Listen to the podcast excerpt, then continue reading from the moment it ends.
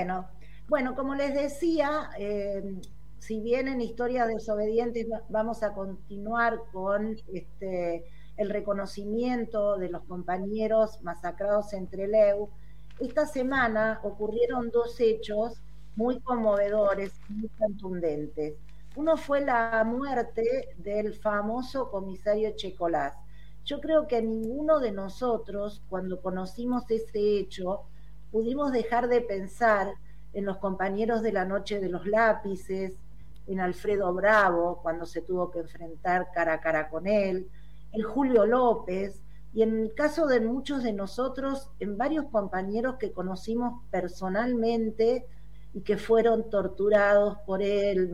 Bueno, realmente este, uno no puede nunca decir que se alegra de una muerte, pero lo que sí pasó y que a mí me pareció que fue muy significativo, que él después de, mucho pelear, entre comillas, por lograr este, el arresto domiciliario, a la semana que se le concedieron, que lamentablemente se lo concedieron, él fallece.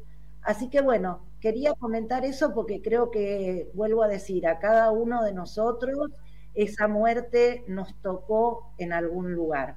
Y el, otro tema que también fue muy importante y en este caso eh, la verdad que muy satisfactorio fue en la condena al ex marino Bravo a indemnizar con 27 millones de dólares a los familiares de la víctima, de las víctimas de la masacre de Trelew. ¿Quién es el, este oficial Bravo? ¿Quién, ¿Quién es? ¿Cómo? El oficial sí, ahora, ahora, ahora comento quién es Bravo. Bueno, Bravo fue uno de los marinos eh, que estaban en la base el día que masacraron. Y no solo estaba, sino que él justamente en ese juicio este, declara que efectivamente vació el cargador a todos los compañeros. Es decir, que fue un participante activo en la masacre de los, los fusilamientos de la base Almirante Sar en 1972, este, que se habían fugado de la prisión de Rawson. Exactamente.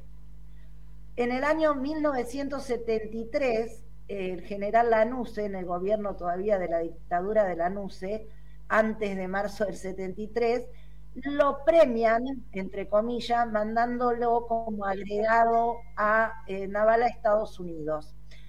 Él ahí este, consigue la, ciudadanía americana y con eso logra que a pesar de que en el juicio que se desarrolló acá durante los años del 2008-2009 hasta que finalmente se logró la condena en el 2010, no pueda ser extraditado, porque él ya era ciudadano estadounidense.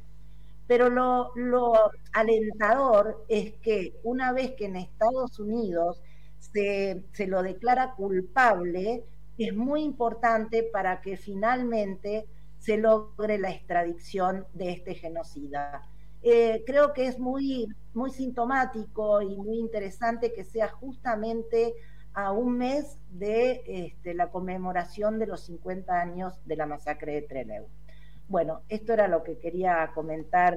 Este, sí, dos hechos muy significativos con dos represores de distinta, distinto periodo histórico. Uno de la que se inicia en la revolución este, argentina de Onganía, el golpe militar de Onganía, Levington Lanuse, y el otro ya en la en la dictadura genocida de Videla, Macera y Agosti, el caso de Checolás, este, en este último, y el caso de este oficial Bravo, que era el último en caer, ¿no? De, de aquellos genocidas, de aquellos asesinos en la base almirante Sar de Trelew. Así que bueno, eh, paradójico, 40 años, 40 años se demoró eh, el país este, para juzgar a estos este, asesinos de 1972, del 22 de agosto de 1972, y a, mes, a un mes de cumplir los 50 aniversarios de lo que fue el asesinato de, Entreleu, este, se logra eh, hacer el juicio al último de estos oficiales prófugos. ¿no? Y Echecolás muere a los 93 años, casi 94 años. La verdad que eh, yo hubiera querido que viviera unos cuantos años más en prisión, porque creo que el mayor castigo de estas hienas de estos genocidas es permanecer vivos en prisión. Así es, así es. Exactamente. Bueno, y eh, en este caso vamos a referir, vamos a referirnos a Humberto II Sares, el Pucho, y a José Ricardo Mena, el Negro, ambos nacidos en, en Tucumán y masacrados y asesinados eh, durante eh, la masacre de Trelew. Humberto II Suárez eh, nació en el año 1947, era hijo de una familia muy humilde. Comenzó trabajando como obrero cañero, trabajó en la construcción, fue oficial panadero y justamente como obrero cañero participó en las famosas luchas de la Federación de Trabajadores del Azúcar, la FOTIA, este, y finalmente se incorpora a em, el Partido Revolucionario de los Trabajadores.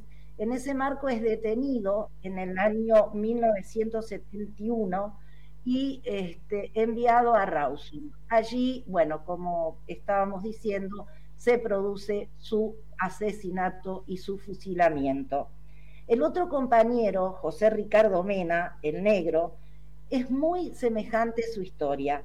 También nació en Tucumán, este, pero en el año 1951. También fue obrero cañero, también trabajó en la construcción, también perteneció al Partido Revolucionario de los Trabajadores también fue detenido y también fue fusilado.